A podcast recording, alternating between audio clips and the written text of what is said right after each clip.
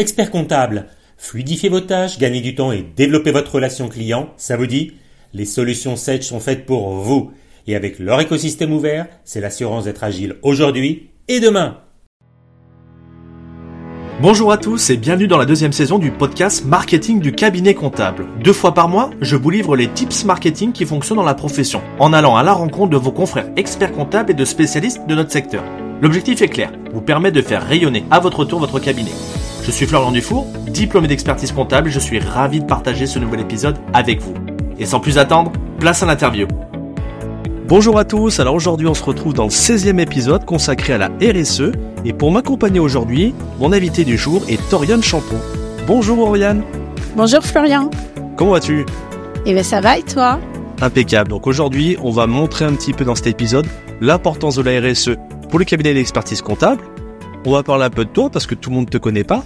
Et puis on va voir que c'est une chose formidable en termes de marketing pour développer aussi les ventes et ainsi de suite. Donc, on va se lancer sur la première question. Déjà, est-ce que tu peux te présenter ton parcours et qu'est-ce que tu fais aujourd'hui maintenant?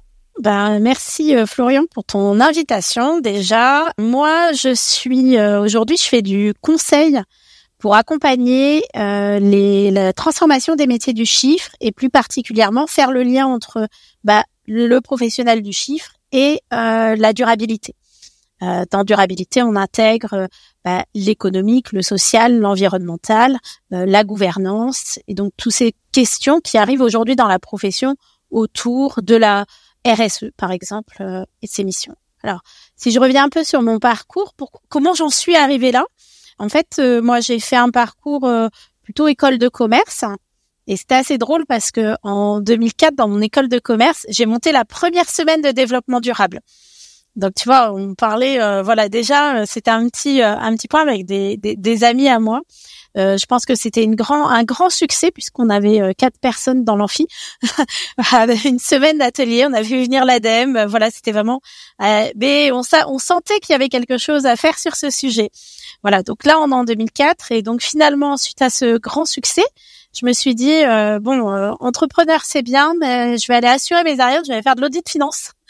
Et donc, je suis partie en audit finance et c'est comme ça que, à l'issue de mes études, j'ai intégré un cabinet d'audit et de conseil où, euh, sur les six ans où j'y suis restée, j'ai fait un tiers de transaction services, du contrôle interne euh, dans des grands groupes et euh, tout ce qui est audit légal.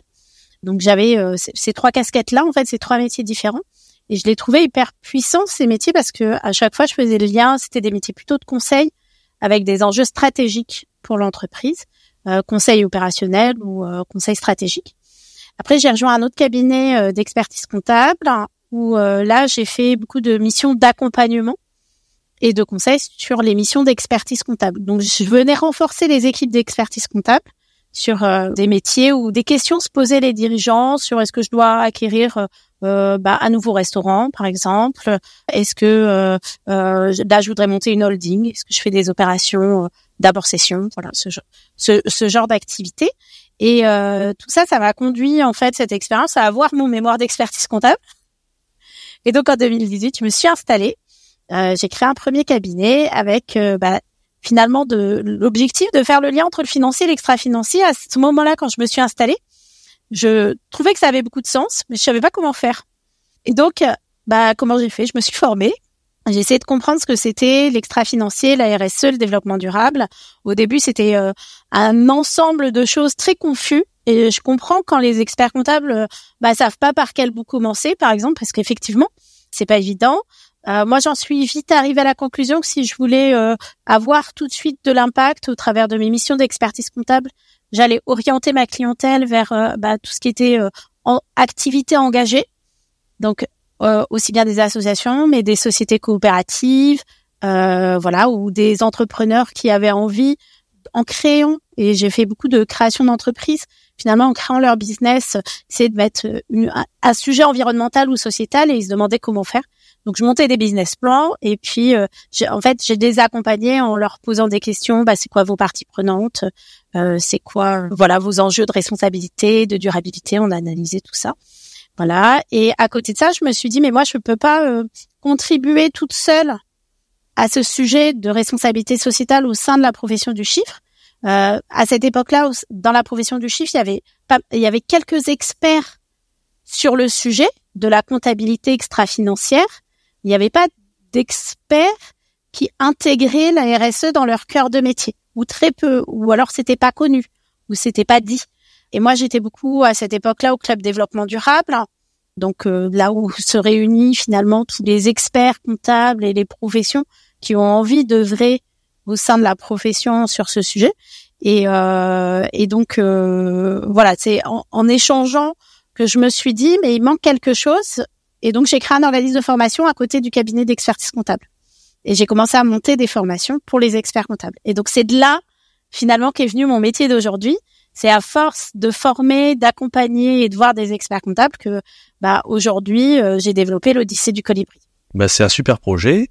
Euh, comme tu viens de le dire, tu as été impacté au niveau du Conseil supérieur et du Conseil régional Paris-Île-de-France ou c'est tout ce qui était RSE Oui, alors euh, moi aujourd'hui, alors depuis trois ans, je participe activement au comité RSE de l'ordre de Paris. On a monté des podcasts, donc je vous invite à écouter euh, notamment Compta for Good, qui sont des podcasts dont le but est bah, toujours ce sujet d'acculturation de la profession. Euh, donc on parle de différentes thématiques. Qu'est-ce que c'est que la RSE Qu'est-ce que c'est que le bilan carbone? Est-ce qu'il faut commencer par des méthodes, déployer des méthodes, ou est-ce qu'il faut des outils? Il y a des témoignages aussi de personnes extérieures à la profession. Donc c'est très intéressant. On a monté la première journée RSE l'année dernière, où euh, on a monté des ateliers. On en fait une deuxième là cette année. Retenez la date, le 17 octobre. Et puis cette année, euh, nouvelle initiative du comité RSE aux universités d'été euh, on a un parcours RSE euh, qui est construit, euh, co-construit avec les membres du comité. Et à côté de ça, moi je suis administratrice du club développement durable, donc j'ai été élue par bah, un collectif d'experts comptables. Et on a monté avec un porteur de projet qui s'appelle Charles Siméon les ambassadeurs du climat. Et donc qu'est-ce que c'est? En fait, c'est un projet qui existe depuis un an et demi. On a fait une première fresque du climat avec des experts comptables qui étaient volontaires donc on a fait un appel à candidature et à l'issue de ce premier appel à candidature, on a sorti un guide de bonne pratique qui est disponible hein, sur le site de l'ordre euh, sur euh, comment mettre en place la fresque du climat dans son cabinet. Et euh, là, on a fait un deuxième groupe de travail dont l'objectif est de créer des ambassadeurs du climat, donc qu'on soit collaborateur ou expert comptable. On peut devenir ambassadeur du climat. Il y a une charte, donc on a défini les principes de la charte de l'ambassadeur du climat. On a défini bah, les règles de fonctionnement. Donc on a fait tout ça en co-construction avec euh, des ateliers participatifs en visio. Donc c'était euh, très innovant, euh, voilà, de nouvelles façons d'approcher le sujet. Et là, on lance vraiment ce parcours. L'idée, c'est que les ambassadeurs, c'est la profession qui parle à la profession. Donc être là pour répondre aux questions de leurs confrères et consoeurs dans leur région pour qu'ils puissent euh, bah, avoir des fresques du climat dans leur euh, dans leur cabinet. Donc euh, voilà, qu'ils aient les bons interlocuteurs pour venir faire une fresque du climat, qu'ils se préparent aussi à ce que c'est une fresque du climat. Ça peut être très bouleversant quand on prend la mesure du sujet. et donc voilà, les sensibiliser. Et puis après, on va, on espère en tout cas développer les ambassadeurs de la biodiversité, en tout cas un certain et augmenter aussi le nombre d'ambassadeurs du climat euh, c'est bien d'en avoir plusieurs par région parce que les régions sont grandes et on peut pas faire porter la responsabilité que sur un individu. Donc euh, voilà, c'est de déployer tout ça. Voilà quelques actions en tout cas.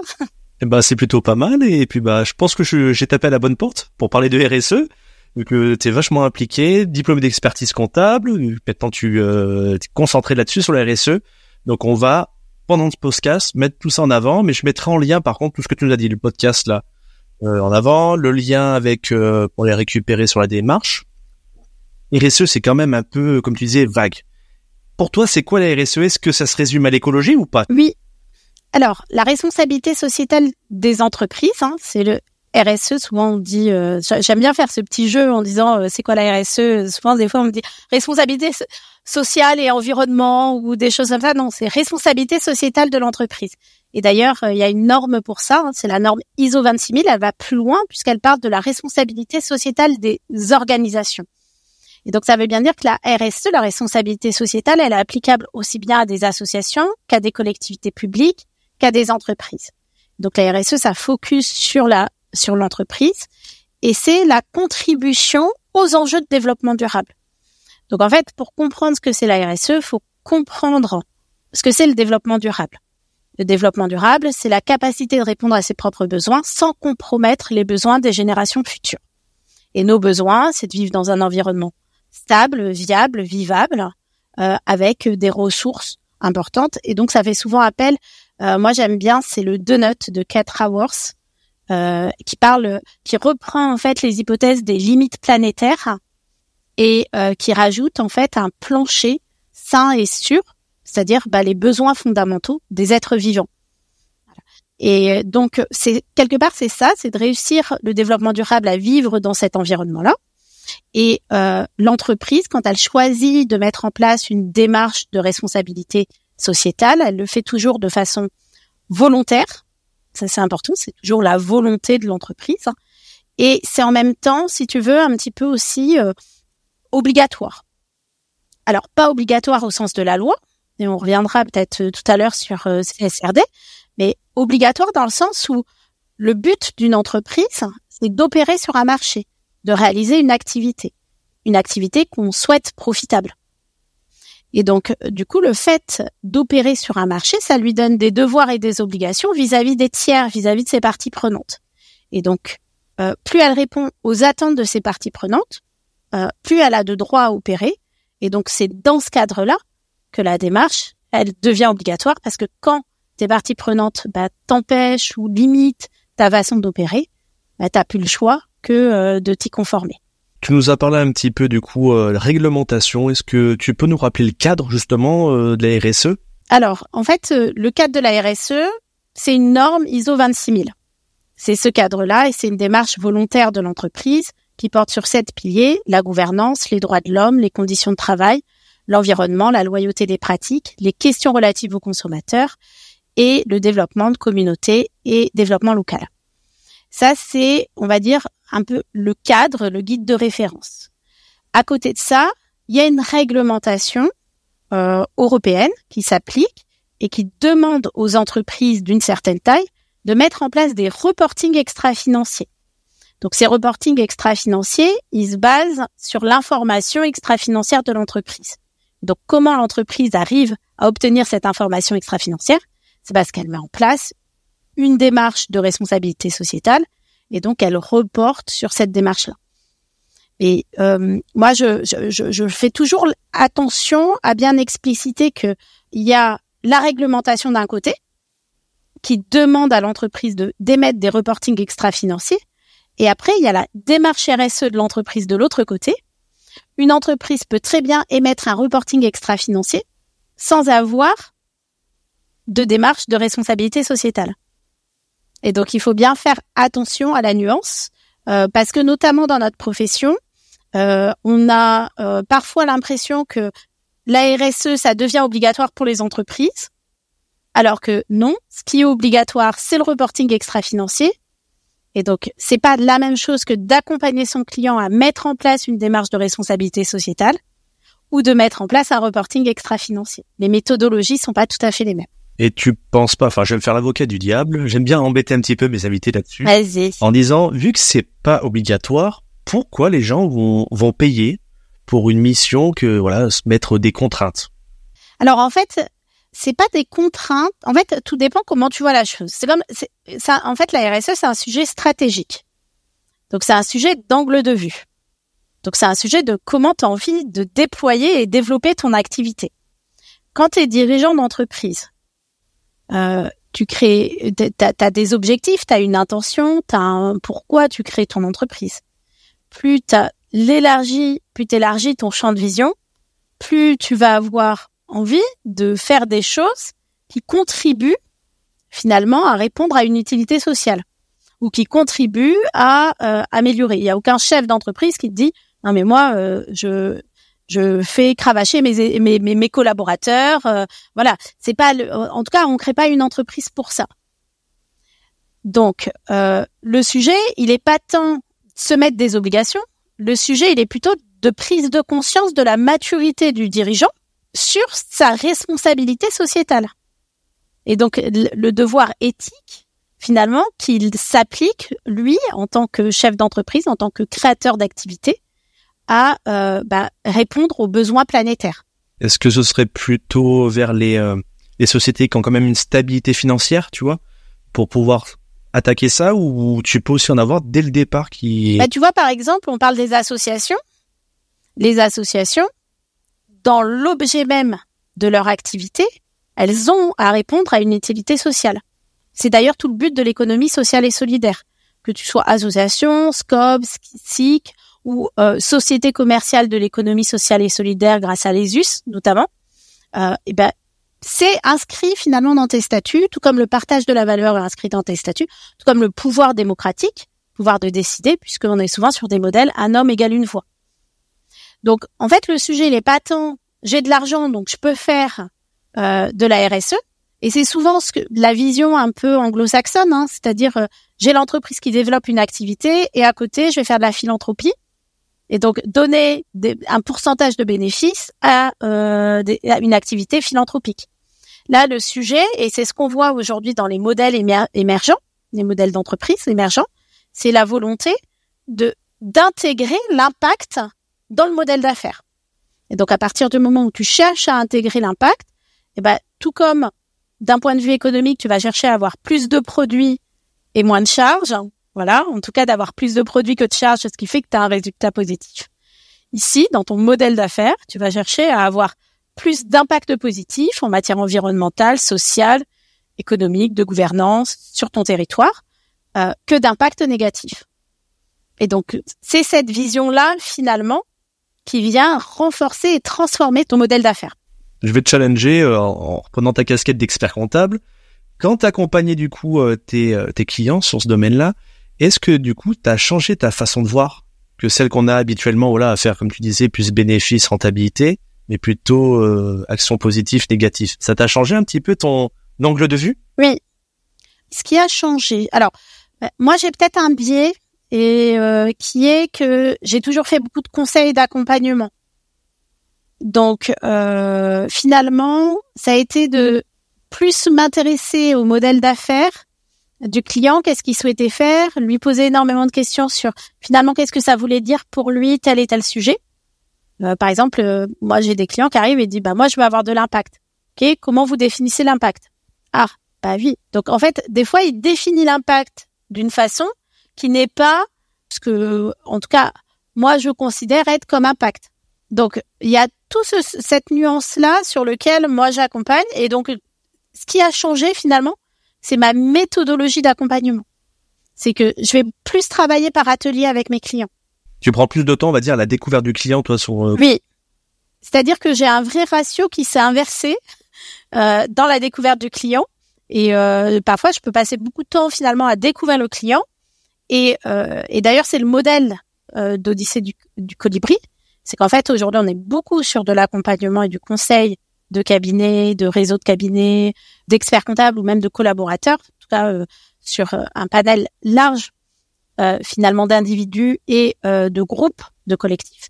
Et on travaille à bien comprendre le besoin pour apporter la solution qui répond au problème en fait qui est dit ou non dit.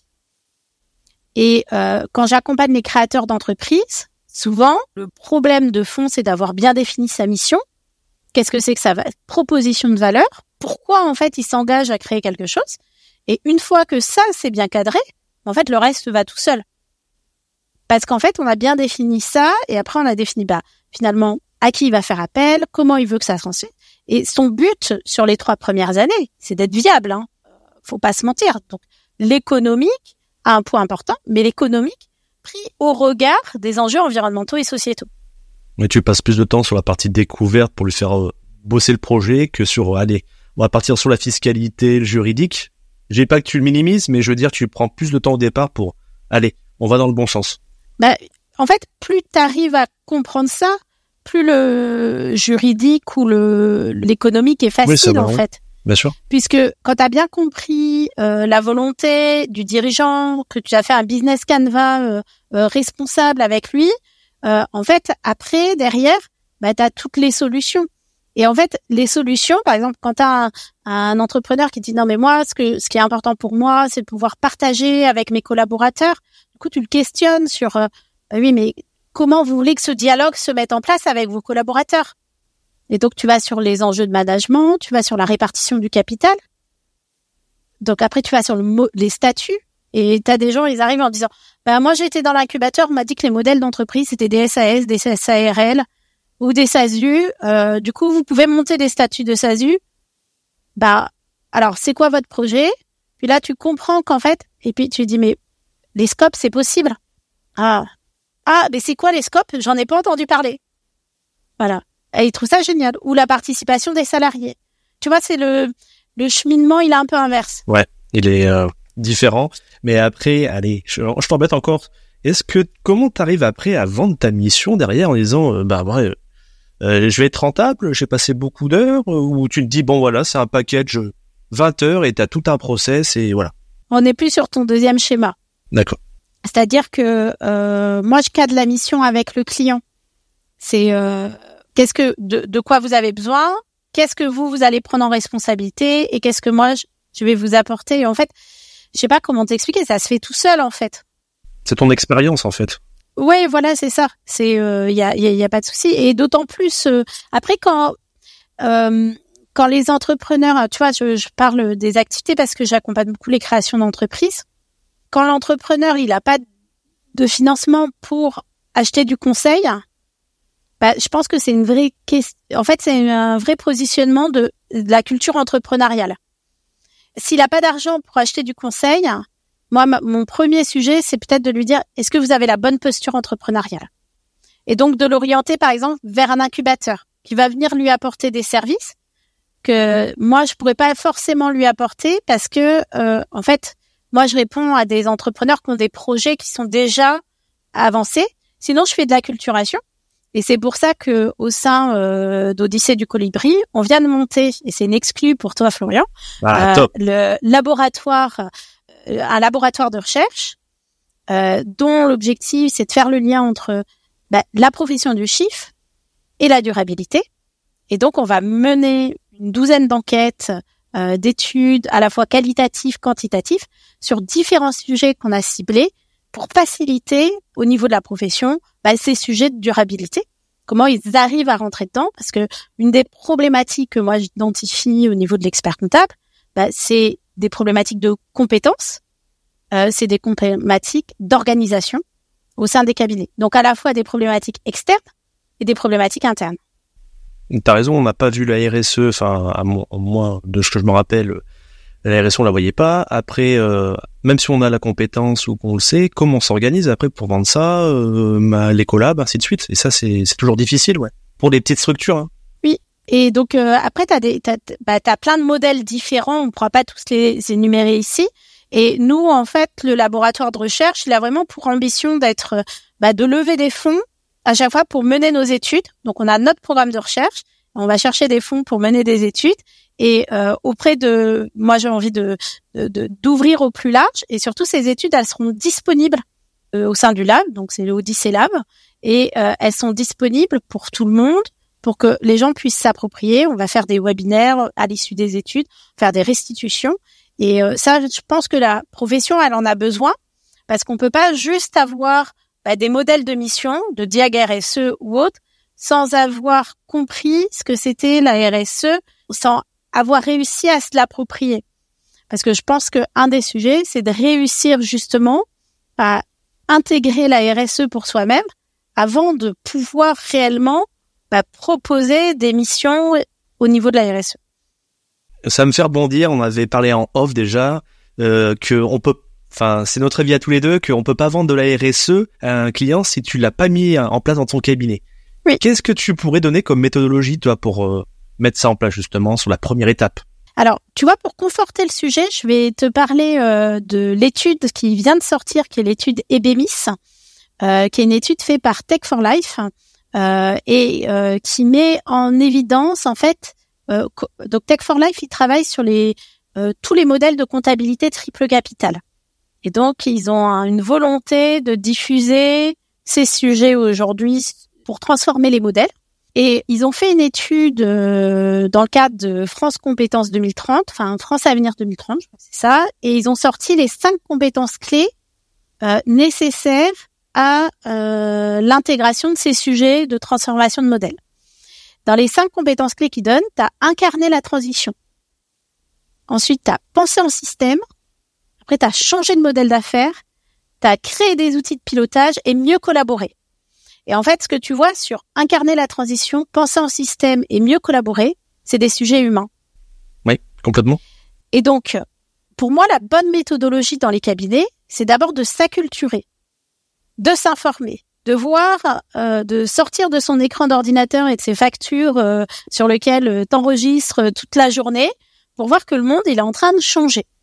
Le monde, il est en train de changer parce qu'il y a des effets rapides, et là, on le voit avec la crise climatique, euh, est-ce que c'est une crise? D'ailleurs Tu vois le terme, est-ce qu'il est vraiment euh, bien approprié hein, Parce qu'une crise, c'est un effet euh, en one shot.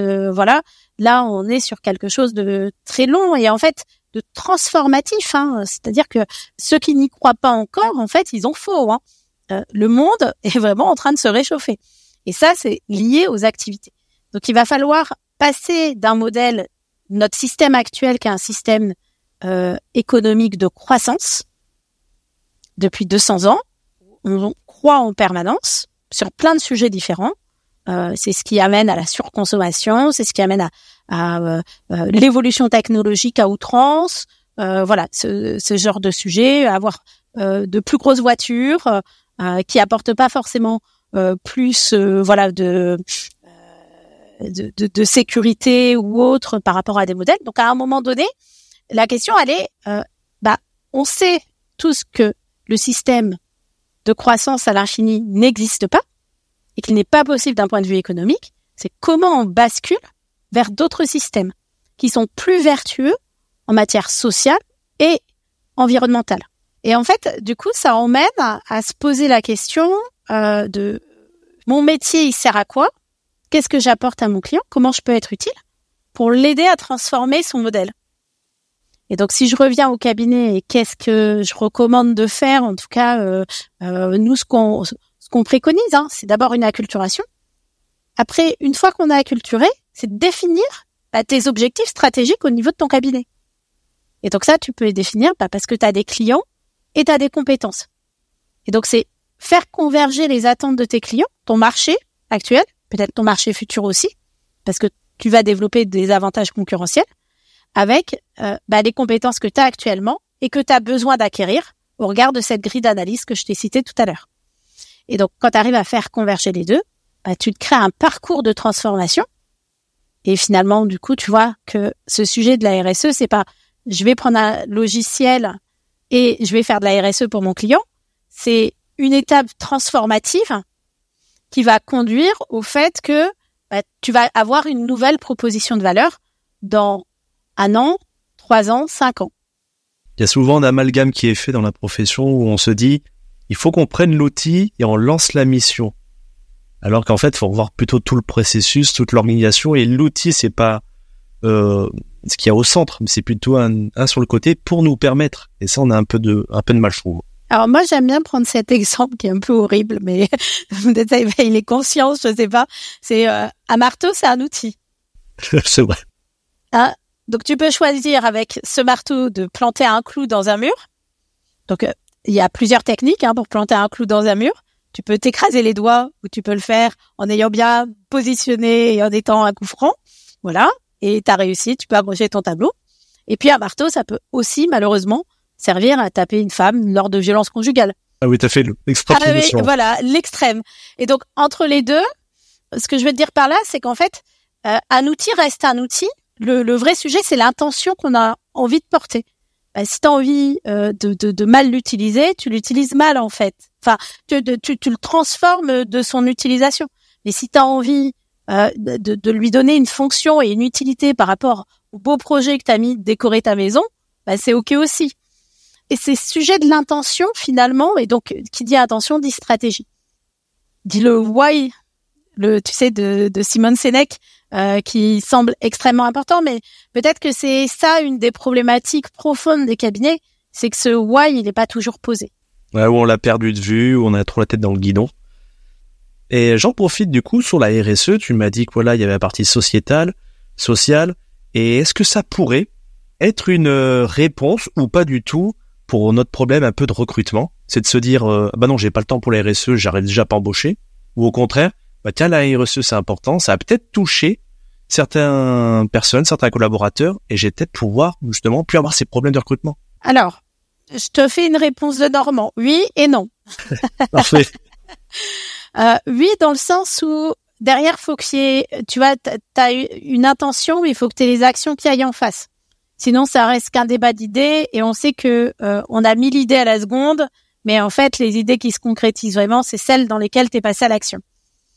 Donc, si tu, euh, si, ton action, c'est tiens, je, je, je, fais de la communication, que j'ai une démarche RSE dans mon cabinet, mais que derrière, t'as pas traité les problématiques de gestion de temps du travail, de souffrance au travail, d'organisation, de, de, de, de, responsabilité dans le travail, d'autonomie du travail, de, tout ce qui tourne autour du management, bah, t'as un décalage qui est visible en fait parce que euh, intuitivement les gens sentent ce décalage-là. Donc après il y en a qui vivent avec et puis il y en a d'autres euh, pour qui c'est pas possible. Voilà. Et les jeunes générations, en fait, elles ont besoin de retrouver du sens. Donc elles ont besoin d'être dans des organisations. Alors je dis les jeunes, mais les moins jeunes aussi. Hein. Je crois que aujourd'hui il manque beaucoup de trentenaires dans les cabinets. Euh, parce qu'ils ont déjà eu une période d'activité dans les cabinets et ils sont allés chercher d'autres choses ailleurs en fait. Peut-être qu'ils reviendront après aussi. Et puis il y en a d'autres qui veulent arriver dans la profession et donc ceux qui arrivent dans la profession, ils arrivent avec un panel de compétences externes qu'ils ont acquis dans d'autres situations et donc c'est comment tu valorises ces compétences pour un nouveau projet de cabinet par exemple. Et là, tu fais de la responsabilité sociétale. Et c'est pas euh, bon bah je vais faire de la responsabilité sociétale, donc c'est la QVT, donc je vais mettre en place le baby foot et tout ira très bien. J'ai quelqu'un qui m'a dit l'autre jour, je trouvais ça très beau. Bah, je, d'ailleurs, je me demande si c'est pas toi. C'est je regarde l'état du baby foot euh, dans les cabinets. S'il est usé, c'est bon, tu peux y aller. ouais, c'est moi, je t'avais dit ça. Ouais. S'il est tout neuf, ça veut dire que c'est juste de la déco. Et s'il est usé, c'est vraiment que on met en place cette fameuse QVT et ça fonctionne. Exactement c'est, euh, tu vois, au niveau social, je pense que le sujet des compétences et le développement des compétences, tu vois, alors euh, il y a le taux de turnover, par exemple. Moi, j'entends beaucoup de discussions, débats. Il y a peu d'études scientifiques. C'est pour ça que le laboratoire Odyssey Lab, euh, il est là aussi. C'est parce qu'en fait, on a besoin d'études scientifiques sur tous ces sujets qui sont dans les cabinets. Il y a peu de, finalement, je trouve qu'il y a peu d'études sur ce qui se passe dans les cabinets ou sur la façon dont les cabinets s'adressent à leurs clients euh, indépendamment. Alors, il y a des belles études faites par l'Observatoire euh, de la profession du chiffre. Hein. Euh, je remets pas du tout en cause leurs études, au contraire, c'est des bons soutiens et des bons appuis, mais des études beaucoup plus qualitatives, plus fines. Et nous, dans nos démarches, on va avoir des démarches de focus group, par exemple, pour aller chercher en profondeur le sens euh, nouveau à donner au cabinet sur ces sujets de durabilité. Et donc, je te disais ça sur euh, le questionnement et l'échange.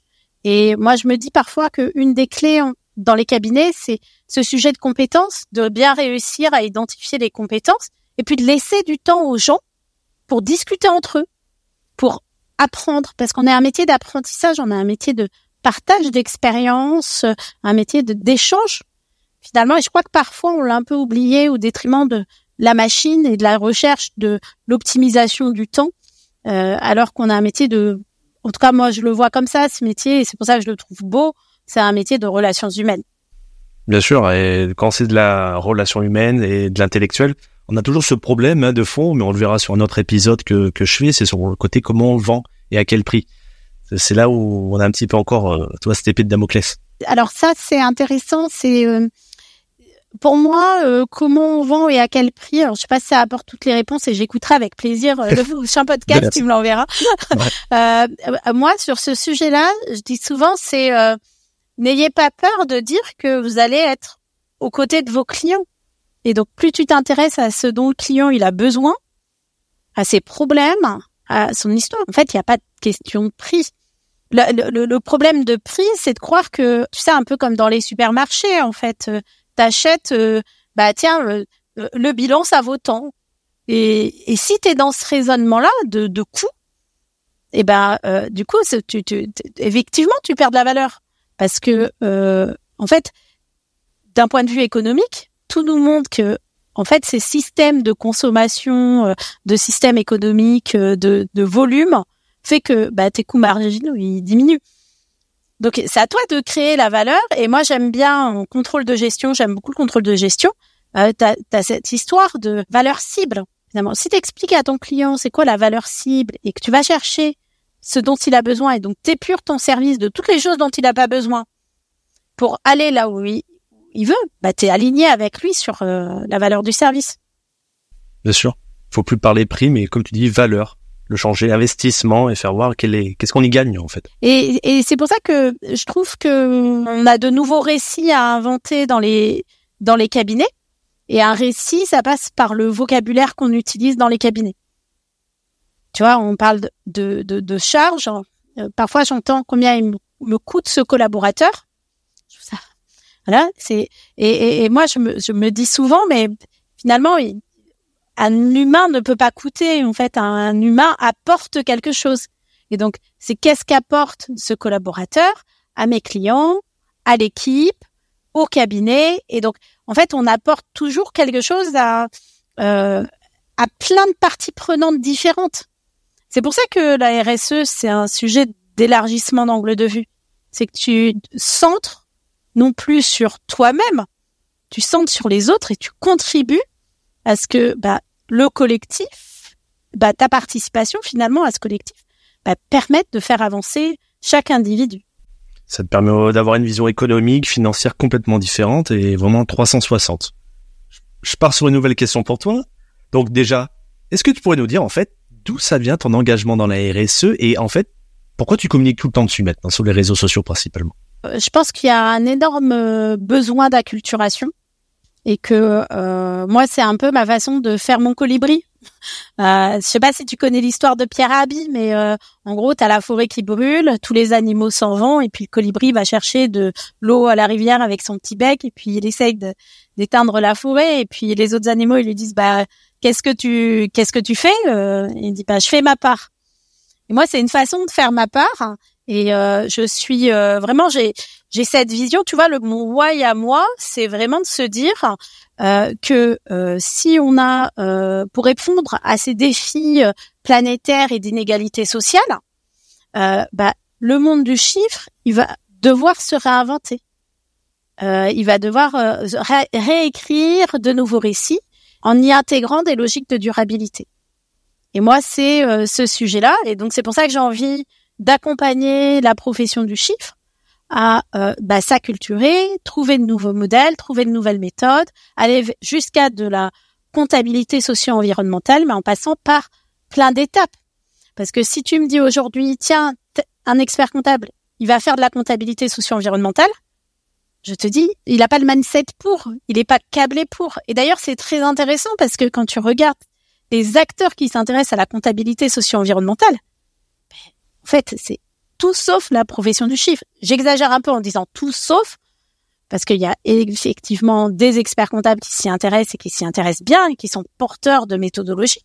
Mais globalement, les expérimentations, euh, les gens qui s'y intéressent, ça va être des associations de territoire, comme la Fabrique des communs, ça va être euh, des collectivités, ça va être, enfin voilà, des chefs d'entreprise hyper innovants, déjà très avancés sur ces questionnements de responsabilité sociétale.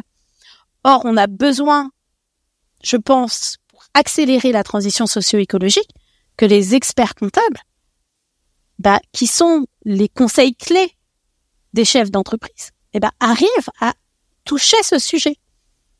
Donc voilà, c'est un peu ma contribution. Est-ce que tu penses qu'on pourrait euh, aller à un cabinet qui soit tourné complètement vers ce type de comptabilité ou est-ce que déjà le marché est un petit peu trop jeune pour ça?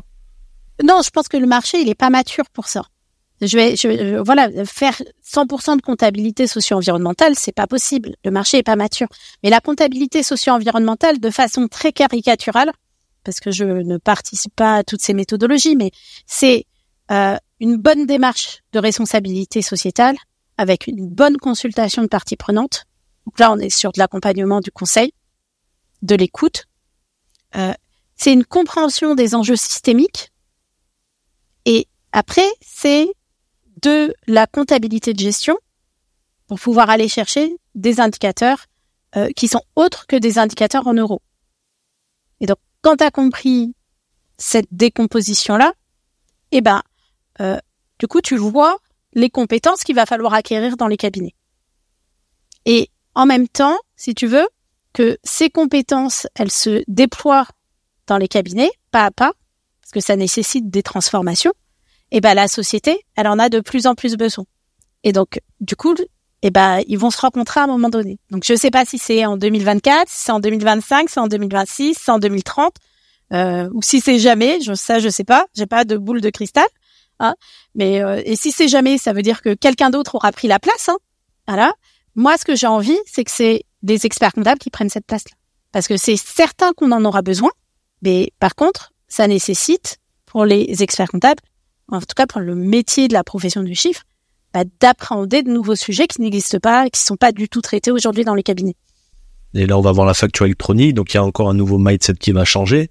Ça va être euh, début de nouvelles missions, des nouvelles choses, donc peut-être que là, on va arriver sur un point, peut-être comme tu dis, en 2030. Mais tu vois, moi, je me pose la question, par exemple, sur la facture électronique, c'est extrêmement important. Ça va changer euh, bah, les pratiques et euh, la façon de faire. Mais pour moi, c'est un peu comme, euh, peut-être que je me trompe, hein, mais j'ai plutôt l'impression que c'est de la transformation, en tout cas la transition vers la facture électronique. c'est plus comme ce qui s'est passé pour la DSN ou c'est plus comme ce qui s'est passé pour l'IRPP en fait, oui. avec le prélèvement à la source. Je vois ce que tu veux dire, c'est que tu, il y aura pas forcément un, retravail de la stratégie globale de, du cabinet. Ça fait pas de, ça fait pas de transformation. Là où pour moi il y a transformation, c'est le numérique par exemple et l'intelligence artificielle, parce que ça change les méthodologies de travail, donc ça change les ressources et donc ça change les besoins. Et la RSE c'est pareil. Et je pense que c'est des transformations en fait, l'intelligence artificielle, c'est une transformation sociétale. C'est vers de plus en plus de numérique. La RSE, c'est une transformation sociétale. Et donc, en fait, on est totalement à l'idée dans une transformation sociétale. Et ça, c'est des transformations qui bouleversent tous les métiers. Et pas seulement un métier. La facture électronique, ça va bouleverser le métier des professionnels du chiffre. Ça va un petit peu bouleverser les, enfin, ça bouleverse aussi les éditeurs de logiciels par ricochet ou l'inverse, voilà, l'un et l'autre. Mais est-ce que ça va changer la stratégie du chef d'entreprise de la facture électronique? Non. Alors que la RSE ou la transformation numérique, bah, ou le numérique, l'intelligence artificielle, ça transforme la stratégie de l'entreprise. Il faut juste y mixer avec l'intelligence artificielle et le RSE, on va trouver quelque chose? bah, c'est toute la question. Est-ce qu'on aura euh, euh, suffisamment d'énergie pour l'intelligence artificielle. Complètement. Et est-ce qu'on développe l'intelligence artificielle bien comme il faudrait Tu vois, j'ai vu une étude. Euh, moi, je fais beaucoup de, j'aime beaucoup la prospective et donc euh, j'avais regardé un peu les sujets d'intelligence artificielle et le droit des femmes. Et en fait, c'est hyper intéressant. J'ai plus les noms en tête. Je te les retrouverai. Tu pourras les mettre un petit peu en dessous du podcast. Ce sera super intéressant. qui explicitait qu'en fait, l'intelligence artificielle était sexiste. Donc en fait, tu corriges pas avec l'intelligence artificielle, tu corriges pas les biais humains qu'on a, des biais euh, de société, de civilisation. Et donc elle démontre par un certain nombre de faits que l'intelligence artificielle est sexiste. Donc en fait, le rôle de l'humain face à la technologie, c'est plutôt de se poser la question de attends, ce qu'elle me dit là, est-ce que c'est utile? Est-ce que ça répond à la question? Est-ce que c'est bien ce qu'il faudrait? Est-ce que elle me dit ça, mais est-ce qu'il n'y a pas un autre point de vue euh, quel est l'autre point de vue? Est-ce que c'est critiquable cette situation? Et c'est là où en fait tu utilises l'esprit critique. Et la responsabilité sociétale, c'est pareil. Si tu considères que tu as une liste toute faite d'actions RSE, eh ben t'es mort. C'est en fait tu fais pas de la RSE. Et c'est ce qui se c'est ce qui se passe parfois, tu vois. Je te donne un exemple sur le changement de flotte automobile. Euh, tu des entreprises qui chantent je leur flotte automobile, ou même d'un point de vue sociétal, on dit aujourd'hui il faut passer au tout électrique. Le sujet de fond, c'est pas tout électrique. Le sujet de fond, c'est comment on se déplace. C'est la mobilité. Et comment la mobilité, elle devient durable. Bah, la mobilité, elle ne peut devenir durable que si tu changes bah, la façon d'habiter et de travailler, que si tu réfléchis du coup à la ville durable. Et donc si tu réfléchis à la ville durable, tu réfléchis aux activités qui sont dans la ville et donc, est-ce que euh, les villes, elles peuvent se nourrir par elles-mêmes? Est-ce que il y a du travail dans les villes pour que les gens puissent bah, s'occuper finalement et avoir des ressources suffisantes pour pouvoir consommer? Et est-ce que le lieu de consommation, il est sur place? Et non à l'extérieur des villes, à 30 km, dans des grands super euh, hypermarchés. C'est plus avec une vision euh, macroéconomique que micro en fait, où on fait court terme, nous. Oui, nous on fait court terme. Et plus que macro ou micro, c'est une vision systémique. C'est en fait, tu vois, tu traces des liens, donc tu peux en faire plein des liens et tout. Faut savoir aussi s'arrêter. Donc c'est la prise de hauteur et tu vois c'est quel niveau de prise de hauteur et de, de descendant tu souhaites avoir. Mais euh, tout ça pour dire que tu vois ces deux ces, ces deux sujets de transformation sociétale, eh ben on peut pas les, enfin on peut pas dire ce sera tout, euh, euh, ce sera tout technologique le monde, ou alors ce sera toute sobriété. Tout est lié. Donc le monde ce sera euh, un petit peu de tout. Et ce qu'il faut pas oublier, c'est qu'en fait, on a quand même des défis importants à relever en matière de limites planétaires et d'inégalités sociales. Tu as des gens qui disent que on est face à un effondrement. Et donc, euh, le lien social, pour moi, recréer du lien social, recréer des temps de partage, il est extrêmement important. Et du coup, tu vois, l'intelligence artificielle ou les réseaux sociaux, ils n'ont pas été créés forcément pour du temps de partage, ou du temps d'échange, ils ont plus été créés pour créer du plaisir et mettre dans la tête des gens des envies de consommation, donc très court terme, alors que la vision, elle devrait plutôt être long terme, contributive. C'est-à-dire j'apporte et je contribue à un moment donné. L'esprit critique, c'est un peu ça. Donc ça, on l'a déjà l'esprit critique avec notre secret et, euh, la déontologie. Donc euh, là-dessus, on est plutôt bon. Et je pense qu'on est vu qu'on est à côté du chef d'entreprise, on est le premier conseiller. Nous, on peut impacter quelque chose de fort. Hein. Encore faut-il que, alors c'est marrant, je discutais avec euh, une, une chercheuse euh, l'autre jour, que l'expert comptable se sente légitime. Il l'est, il l'est, je pense. Avec les pouvoirs publics, ça va être par ces biais-là, pouvoir public et nous. Euh, quand je dis il l'est, c'est-à-dire la légitimité, ça s'acquiert pas comme ça en fait. C'est pas, tu vois, tu décrètes pas, tu vois, c'est un peu comme euh, bah aujourd'hui l'ordre dit il faut faire des missions RSE, bah ça se décrète pas comme ça de faire des missions RSE. Et dans notre profession, moi je trouve que le, côté entrepreneur de l'expert comptable, c'est un entrepreneur par prudence. Et donc euh, du coup, euh, la RSE, ça nécessite de prendre des risques. Mais t'es là pour ça? Exactement, exactement. T'as raison. Merci Florian. Allez, rebondissons une question. Comment tu t'organises pour communiquer, toi, sur la RSE Tu réseaux sociaux Est-ce que tu, bah déjà, t'es au conseil régional, donc t'as un impact aussi, hein? Alors, moi, je fais, j'ai pas mal d'activités communicantes, on va dire, à la fois sur les réseaux sociaux. J'essaye de publier régulièrement. Alors euh, là, je suis en train de refaire mon plan de communication sur LinkedIn, tu vois. Je me fais accompagner pour ça parce que c'est hyper stratégique et donc ça nécessite de dégager du temps. Et quand t'es, euh, moi, je, je, je fonctionne beaucoup. Je, comme je suis très curieuse, du coup, je me disperse facilement. Donc, j'ai besoin d'avoir des moments de, de temps consacrés à ça et des temps structurants qui permettent euh, de déployer très vite euh, bah, des, des, méthodes, des systèmes qui font que bah, ça te prend moins de temps. Euh, et ça, je pense que c'est des, des, des, stratégies euh, qui doivent être mises en place. Donc ça s'apprend et je suis en plein apprentissage dessus. C'est la régularité. Voilà, c'est ça, c'est avoir une hygiène de vie régulière qui te permet euh, d'avoir, euh, voilà. donc euh, quand tu es moins habitué aux routines et que tu aimes beaucoup plus, voilà, un peu l'action, la découverte, voilà. en tout cas, faut prendre ce temps. Donc communiquer sur LinkedIn, parler. bah moi, je suis au comité RSE. Voilà, je fais des interventions, je partage avec les confrères, les consoeurs. Je fais des formations, dont une formation à l'ENOS qui existe depuis quatre ans et on voit euh, chaque année de plus en plus d'experts comptables qui s'inscrivent à cette formation. Euh, donc ça c'est euh, ça c'est important. Euh, J'interviens au club développement durable. On va être présent par exemple sur le salon Pro Durable au club développement durable. Donc je vous invite si vous connaissez pas le salon, c'est le 13, je crois que c'est le 13 et 14 septembre, bah, d'y aller et de venir voir le stand du club développement durable. Parce que là c'est la profession qui parle aux personnes qui s'intéressent au sujet de durabilité. C'est un des plus gros salons dans les choses que je fais, je me dis ça peut avoir de l'impact, euh, en tout cas euh, de sensibilisation. Euh, c'est déjà toutes les personnes qui me posent des questions sur LinkedIn. et j'en ai beaucoup, c'est que je prends le temps de leur répondre et euh, je leur euh, donne toujours un petit rendez-vous. Souvent, les étudiants qui font leur, euh, je vois beaucoup de mémoires de DSCG par exemple.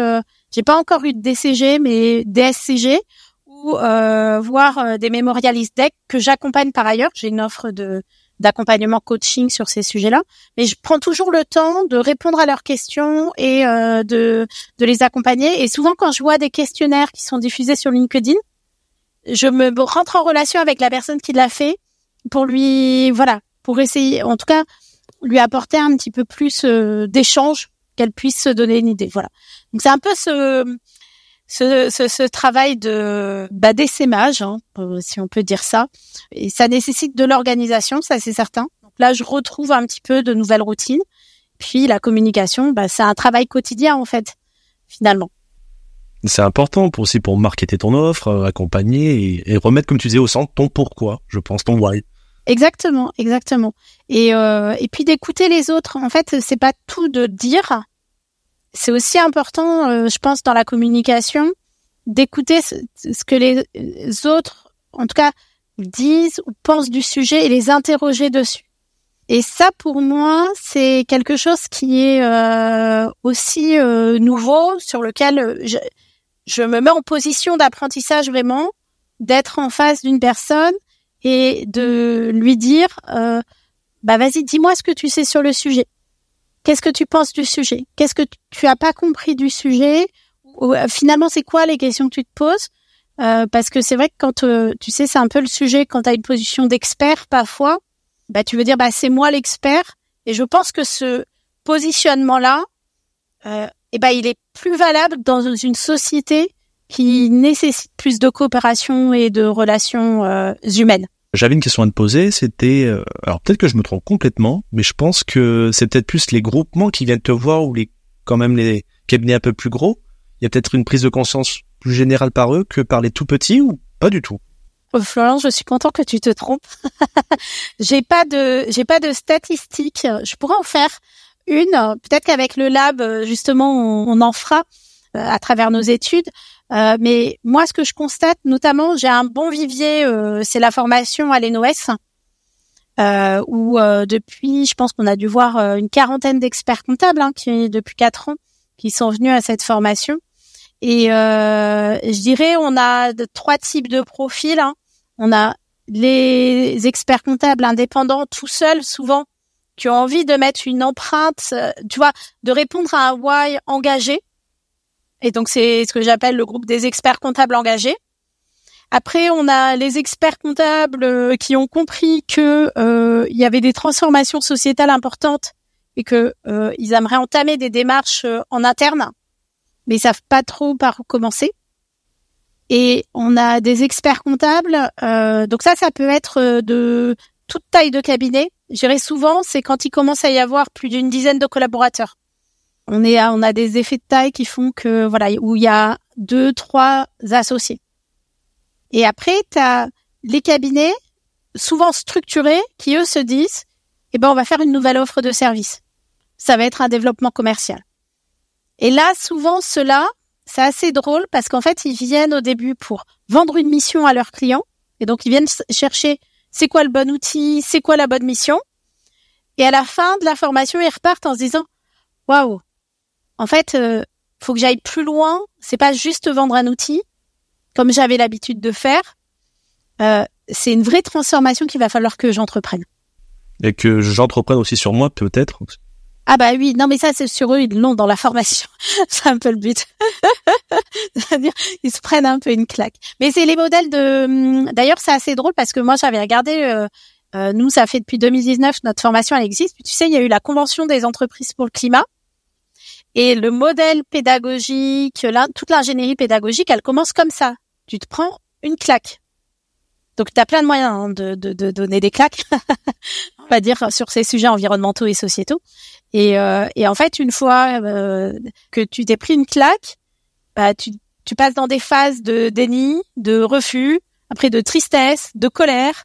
Et euh, après, ça y est, tu peux monter, tu peux aller vers une nouvelle étape de transformation.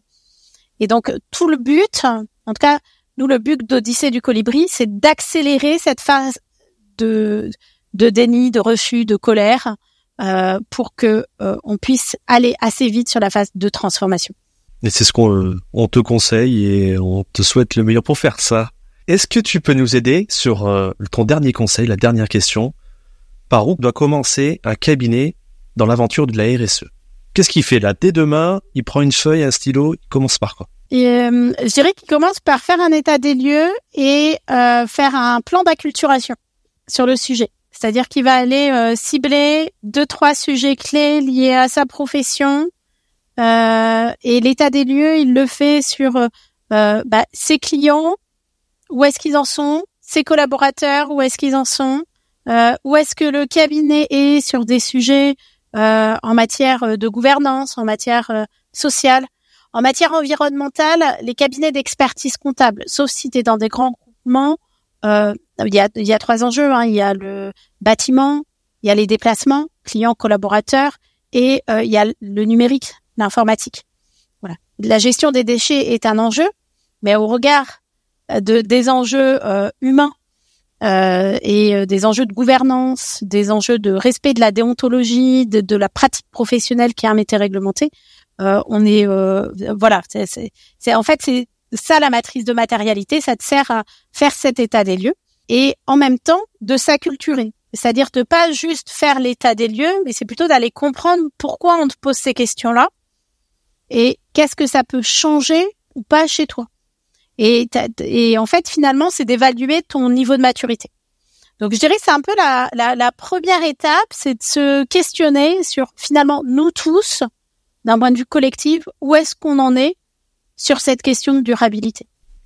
Il vaut mieux commencer tout seul, euh, l'associé du cabinet le fait tout seul dans son coin, ou il vaut mieux attaquer avec tout le monde et on demande même euh, aux parties prenantes. Euh, Alors, si tu es tout seul, toi en tant que dirigeant, tu te poses toi déjà ta question avec toi-même. Et puis après, t'en parles à tes équipes. S'il y a plusieurs associés et qu'il y a un codir, en fait, on travaille d'abord le codir. C'est comme en entreprise. Les experts comptables peuvent utiliser ce conseil pour eux, mais également pour leurs clients. C'est que c'est difficile d'embarquer des équipes si la vision elle est pas claire. Dans des, parce que c'est des processus de transformation. Et donc, il faut clarifier la vision. C'est quoi la RSE pour nous? Et clarifier la vision, c'est bah, de donner une définition sur la RSE. Et on peut avoir des entreprises qui disent, bah, chez nous, la RSE, c'est réglementaire. Donc, c'est le cadre légal. C'est pas très volontariste.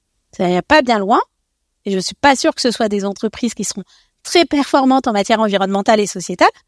Mais c'est une définition qui est posée et au moins le sujet il est clair. Et puis tu as des cabinets où la RSE, c'est l'innovation. Et donc, comment on innove dans nos cabinets? Bah, Moi, je vois des cabinets qui euh, ont créé de nouveaux postes, euh, non pas des postes RSE, mais des postes transversaux qui répondent aux besoins des collaborateurs et aux besoins des clients. Et ben ça, c'est de l'innovation en fait, et ça répond à un enjeu de de service aux consommateurs, de relations en interne, euh, voilà, de, de prendre soin du dialogue avec les parties prenantes le point de départ, c'est d'être clair avec euh, l'intention, avec la vision et jusqu'où on veut aller. Et le jusqu'où on veut aller, ça peut être aussi au regard de moyens financiers. Eh ben en tout cas, on a compris que il y a des boulots et que en tout cas, c'est il faut déjà mettre le pied à l'étrier, c'est ça le plus important. Ouais. Bon, on te remercie, mais avant de te laisser, on va faire un petit jeu si tu le veux bien. Le jeu il s'appelle ceci ou cela. Donc je vais te donner euh, deux petites euh, alternatives et tu vas me dire laquelle tu préfères. Alors, t'es plutôt compta ou audit? J'ai le droit de dire euh, les, deux. ou les deux. Euh, je suis plus euh, accompagnement de formation, partage. Ok, ça me va. Je sais pas si c'est de la compta ou de l'audit. tu mets ça où tu veux. C'est un peu des deux. tu préfères qu'on parle de questions sociales ou de questions environnementales? en fait, bah les deux en fait. L'un n'est pas dissociable de l'autre quand tu regardes le donut et donc euh, l'un est le haut, l'autre est le bas et donc euh, les deux en même temps. Euh, tu préfères la mer ou la montagne? Ah, la montagne. T'as raison, il fait moins chaud dans cette période. Tu préfères participer à l'Impact Paris Summit ou au congrès des experts comptables? Ah, bah, c'est pareil, les deux. tu vas me dire les deux tout le temps. Oh, mais tes questions, elles sont trop dures. bah oui. Allez, la prochaine, tu vas arriver, je pense. Tu préfères faire un événement physique ou en ligne? Euh, Physique. Ouais, ça manque, hein. Il n'y en a Oui. pas assez, je trouve. Et puis, euh, en fait, euh, tu vois, on parlait de communication tout à l'heure. Tu as le verbal et le non-verbal.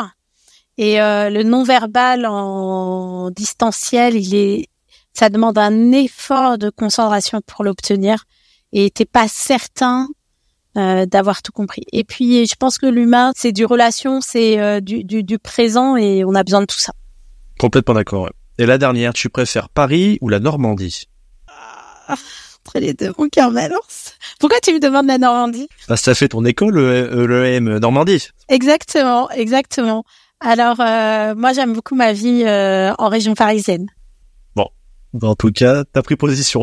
C'est exactement. Mais mon cœur aussi euh, avec euh, la Normandie, puisque mon école s'est installée sur Paris. Alors, ouais, c'est bon. bon, en tout cas, on te remercie de ton passage, d'en avoir pris euh, encore plus sur la RSE, et on voit qu'il y a des possibilités euh, importantes dans la profession. Donc, euh, bah, merci à toi. On te souhaite un bon courage. Et puis, euh, bah, pour tout le monde, euh, on se voit au prochain épisode. Et ben, merci Florian pour euh, ton invitation et hâte de suivre tes aventures. Allez, à bientôt. Salut. À bientôt. Avant de se quitter, je vous invite à laisser un avis 5 étoiles sur votre plateforme d'écoute préférée et parler du podcast à vos confrères. J'en profite pour remercier mes partenaires qui, grâce à eux, me permettent de vous partager encore plus de contenu chaque mois. Merci, rendez-vous au prochain épisode.